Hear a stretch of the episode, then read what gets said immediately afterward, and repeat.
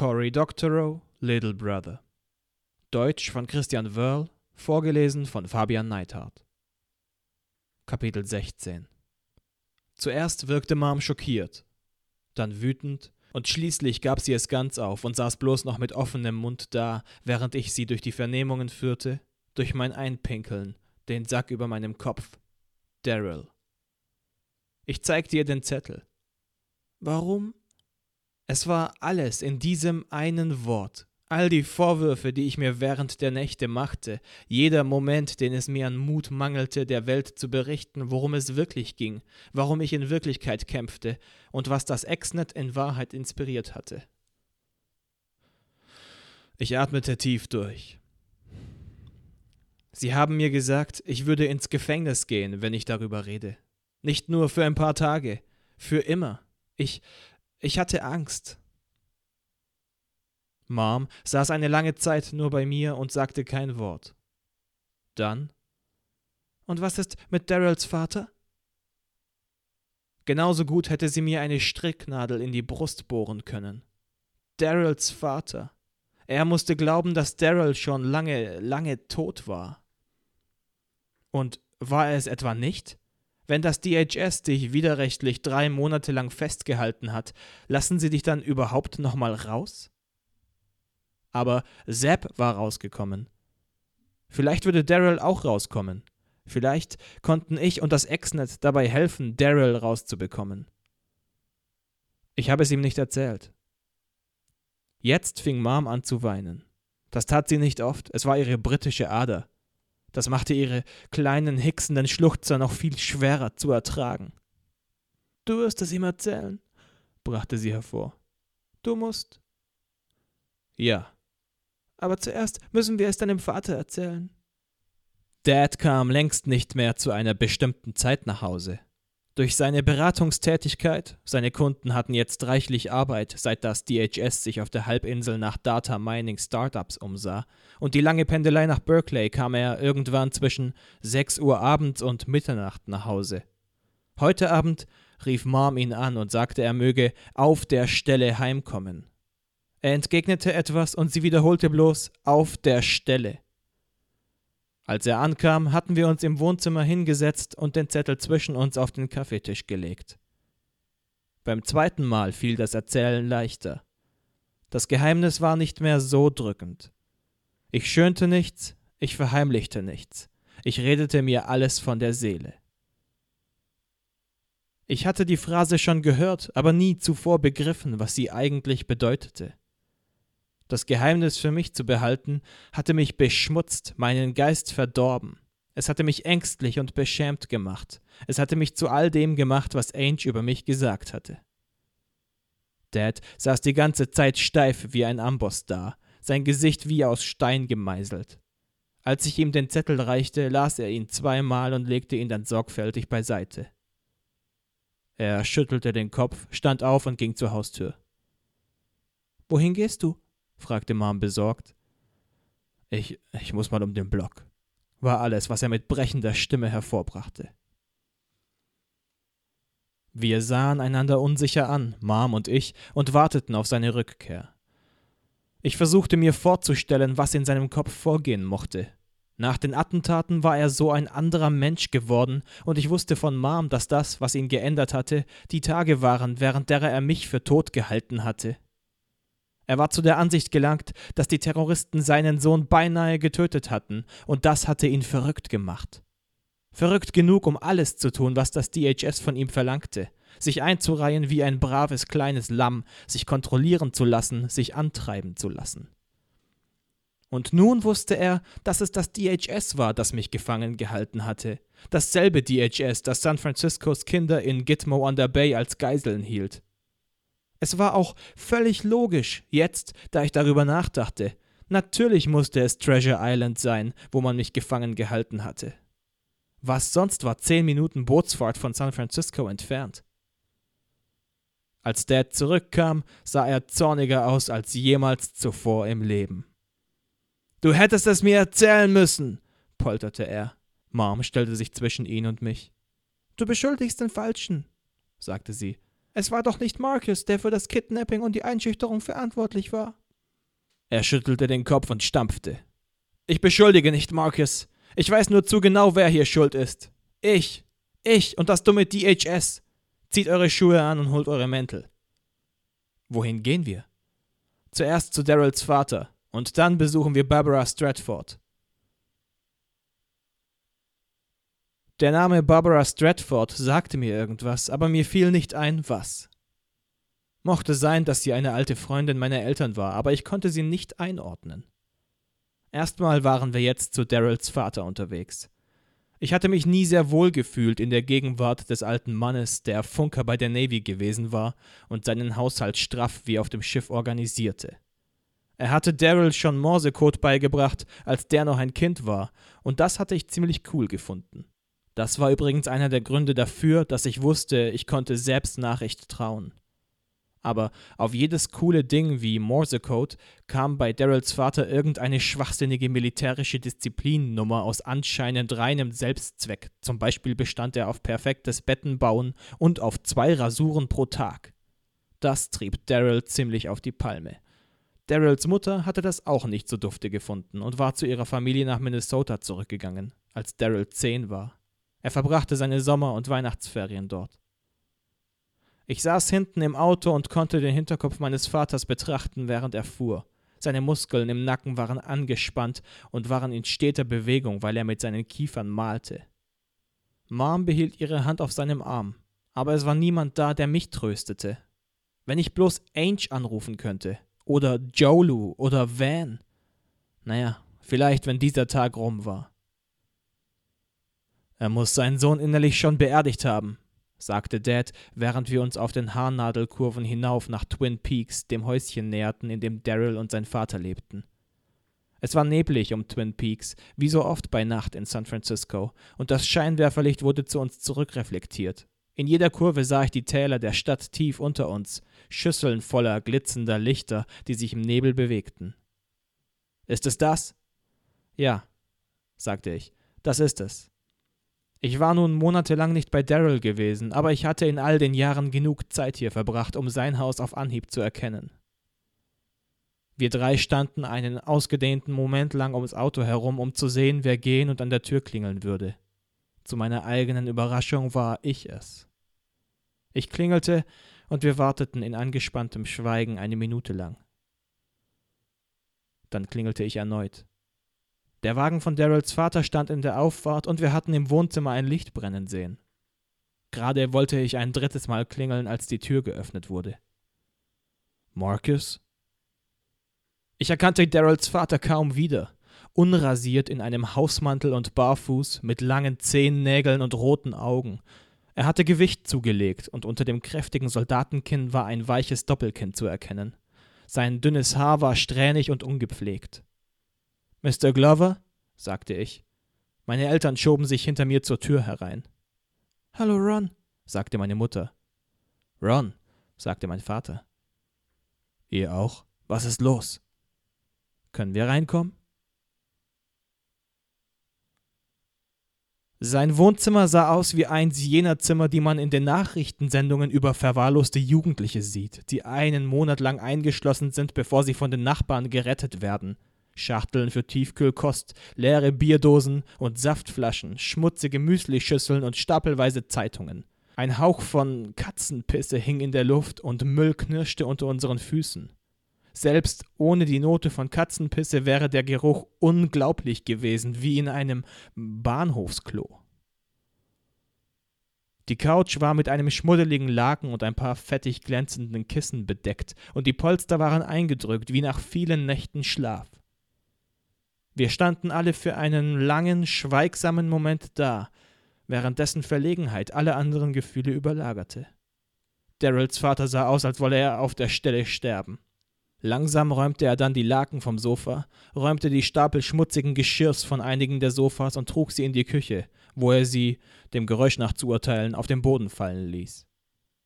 Vorsichtig setzten wir uns auf die Plätze, die er freigeräumt hatte, dann kam er zurück und setzte sich ebenfalls.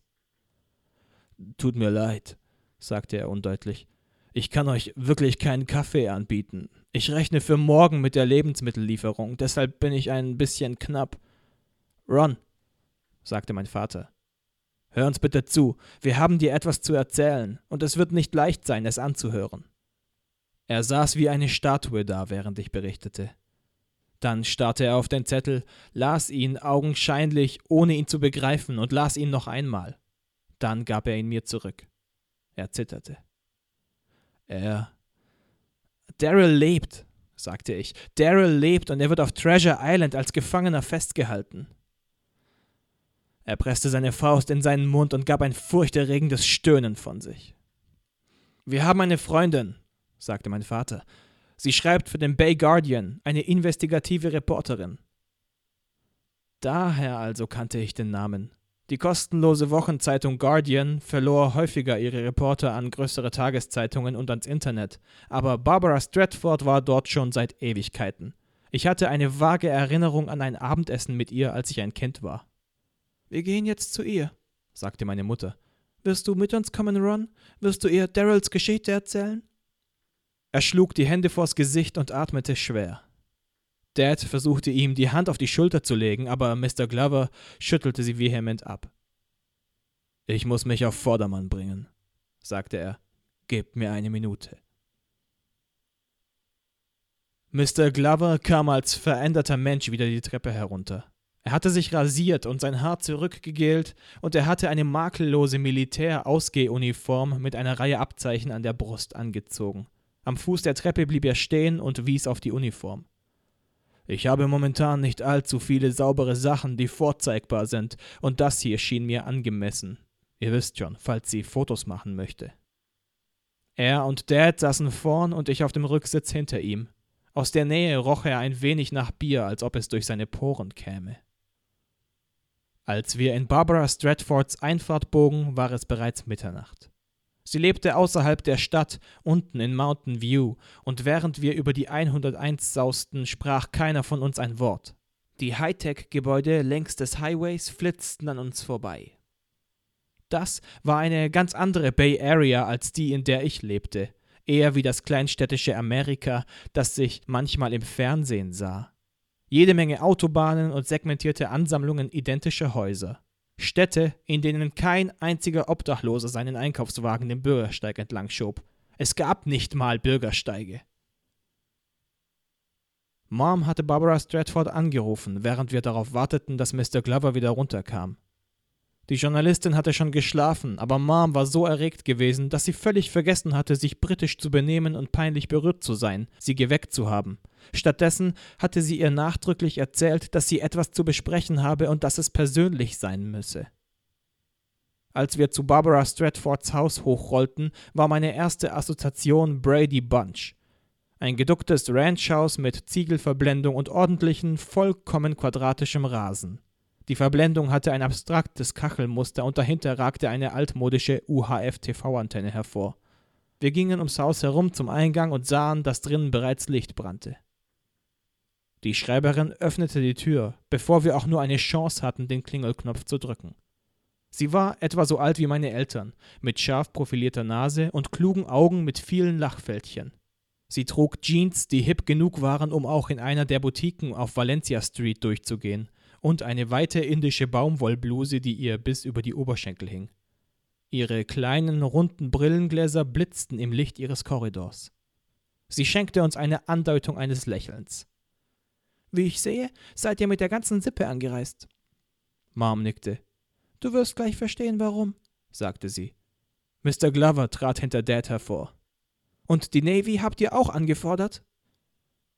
Alles zu seiner Zeit. Wir wurden ihr vorgestellt. Sie hatte einen festen Händedruck und langgliedrige Finger. Ihr Heim war japanisch minimalistisch eingerichtet, mit nur wenigen wohlproportionierten niedrigen Möbelstücken, großen Tongefäßen mit Bambus, dessen Wedel bis zur Decke ragten, und etwas, das aussah wie ein großes, verrostetes Bauteil eines Dieselaggregats auf einem polierten Marmorsockel. Ich entschied mich dafür, es zu mögen. Die Fußböden waren altes Holz, gesandet und gebeizt, aber nicht versiegelt, so dass man Risse und Vertiefungen unter dem Firnis erkennen konnte. Das mochte ich wirklich sehr, insbesondere als ich auf Socken darüber lief. Ich habe Kaffee aufgesetzt, sagte sie. Wer möchte welchen? Wir hoben alle die Hände. Ich blickte meine Eltern herausfordernd an. Okay, sagte sie. Sie verschwand in einem anderen Raum und kam kurz darauf mit einem groben Bambustablett zurück, auf dem eine 2 Liter Thermoskanne und sechs Tassen in sehr präziser Formgebung, aber grob schlechtiger Dekoration standen. Die mochte ich auch.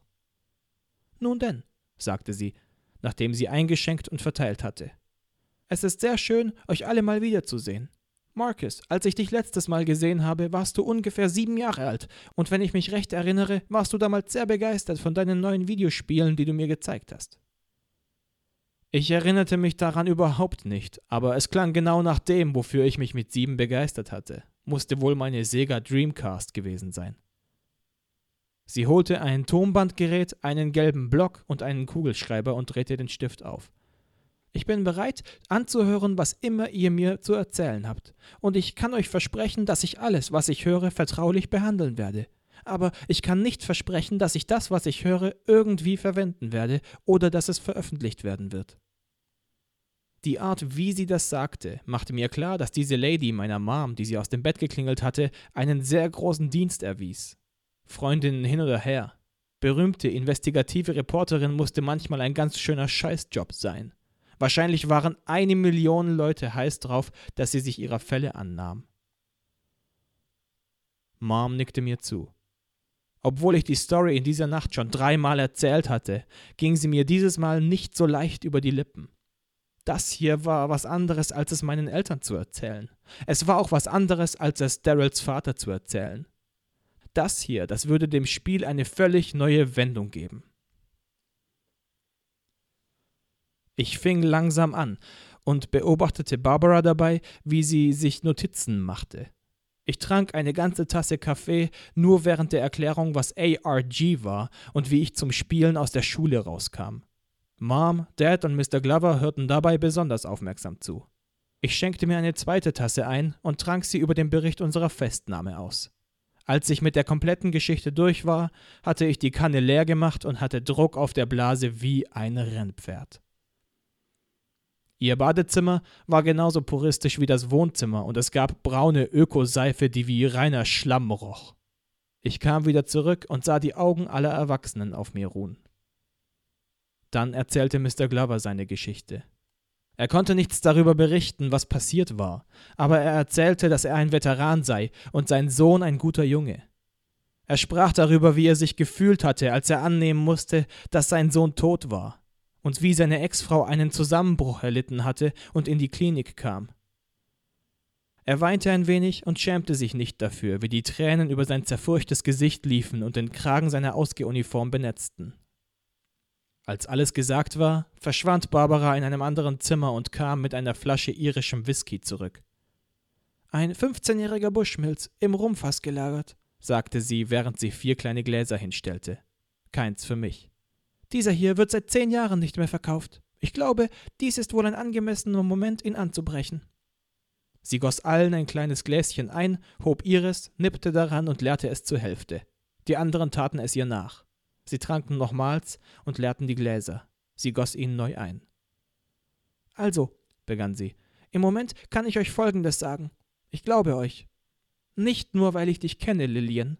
Die Story klingt schlüssig und fügt sich in einige andere Gerüchte ein, die mir zugetragen wurden. Aber es wird nicht reichen, mich allein auf euer Wort zu verlassen. Ich werde jeden einzelnen Aspekt dieser Sache recherchieren müssen und jedes kleine Teilchen eures Lebens und eurer Geschichte.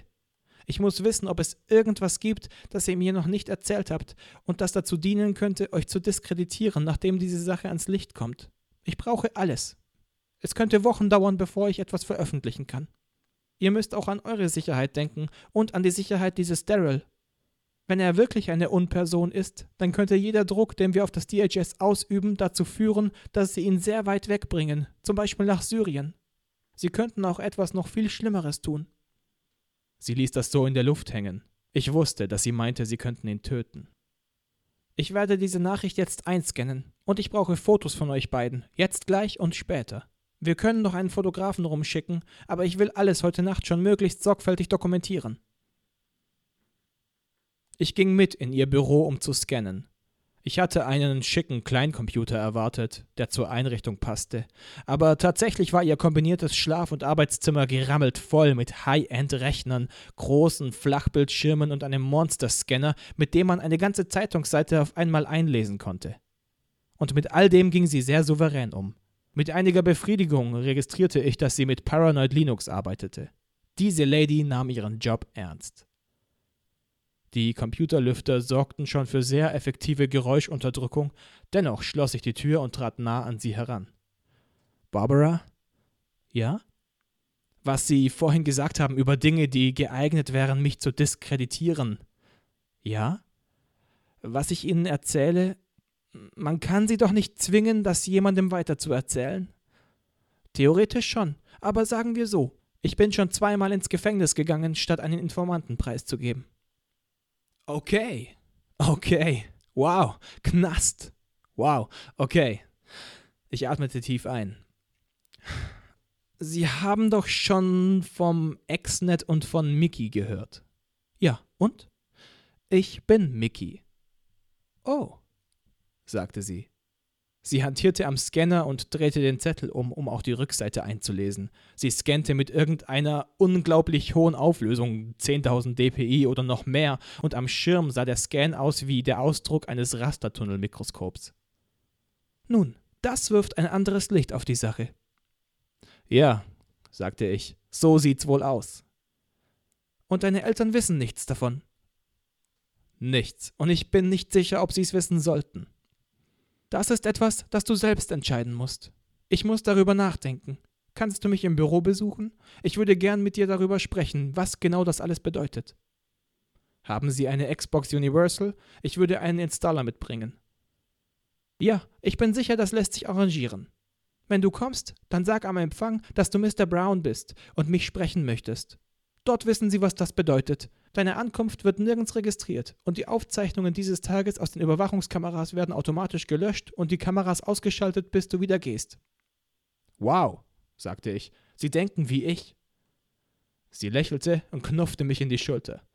Mein Junge, ich bin schon verdammt lange in diesem Spiel, und bislang habe ich es geschafft, mehr Zeit in Freiheit als hinter Gittern zu verbringen. Paranoia ist meine Freundin. Am nächsten Tag hing ich wie ein Zombie in der Schule rum. Ich hatte nur noch drei Stunden Schlaf bekommen und nicht mal drei Tassen Koffeinschlamm beim Türken hatten mein Gehirn auf Touren bringen können. Das Problem mit Koffein ist, dass man sich zu leicht daran gewöhnt und dann immer höhere Dosen braucht, nur um sein Level zu halten. Ich hatte in der Nacht darüber gegrübelt, was ich zu tun hatte, und es war so, wie durch ein Labyrinth mit lauter verzweigten kleinen Gängen zu rennen, die alle gleich aussahen und alle in der gleichen Sackgasse endeten. Wenn ich zu Barbara ging, war es aus für mich. Darauf lief es hinaus. Ich konnte es drehen und wenden, wie ich wollte. Als der Schultag vorbei war, wollte ich bloß noch heim und ins Bett kriechen. Aber ich hatte eine Verabredung beim Bay Guardian und nahm Wasser. Ich hielt meinen Blick auf meine Füße gerichtet, als ich aus dem Tor herauswankte, und als ich in die 24. Straße abbog, lief plötzlich ein zweites Paar Füße neben meinen her. Ich erkannte die Schuhe und blieb stehen. Ange? Sie sah so aus, wie ich mich fühlte, übernächtigt, mit Waschbäraugen und einem traurigen Zug um die Mundwinkel. Hi du, sagte sie.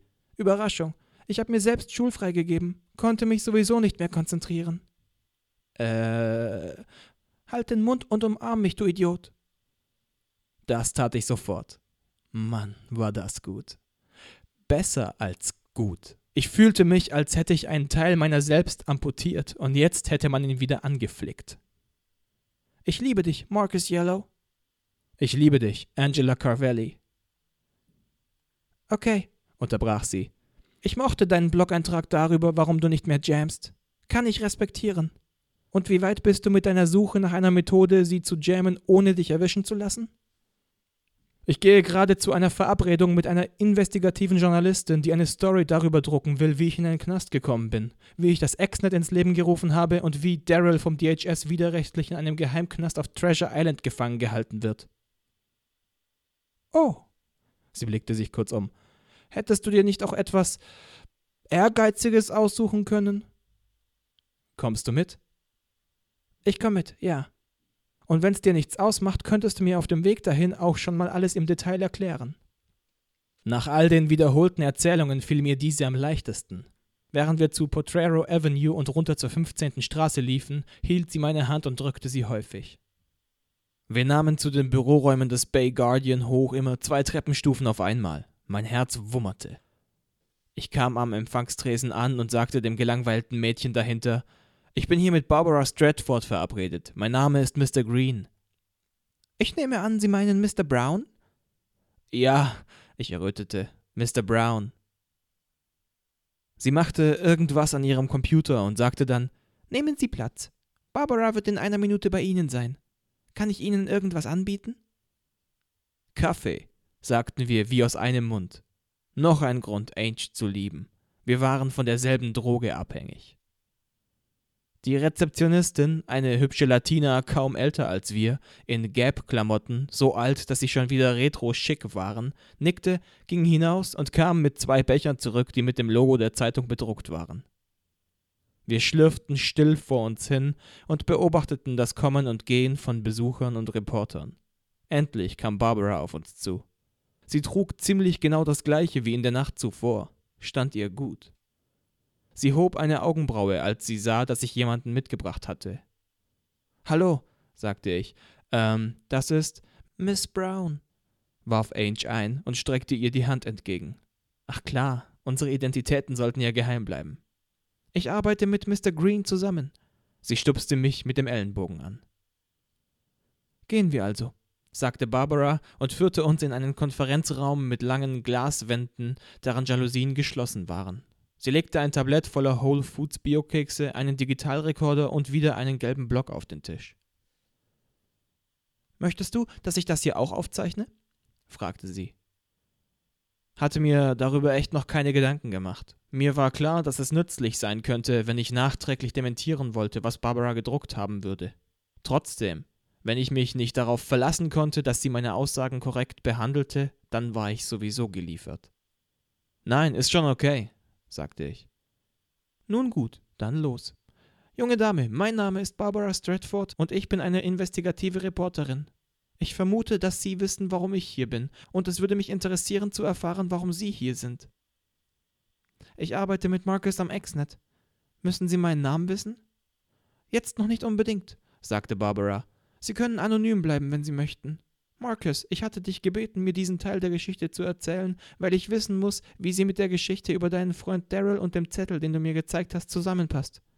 Ich könnte mir vorstellen, dass sie eine gute Dreingabe wäre. Ich könnte sie als den Ursprung des Ex-Nets darstellen. Sie machten sich einen Feind, den sie nie vergessen werden. So etwas in der Art. Aber ehrlich gesagt würde ich diese Story lieber nicht erzählen, wenn es sich irgendwie vermeiden lässt. Ich hätte viel lieber eine hübsche, saubere Geschichte über das Geheimgefängnis vor unserer Haustür, ohne darauf eingehen zu müssen, inwiefern die Gefangenen dort die Sorte Leute sind, die kaum draußen sofort eine Untergrundbewegung ins Leben rufen, um die Regierung zu destabilisieren. Ich bin sicher, das wirst du verstehen.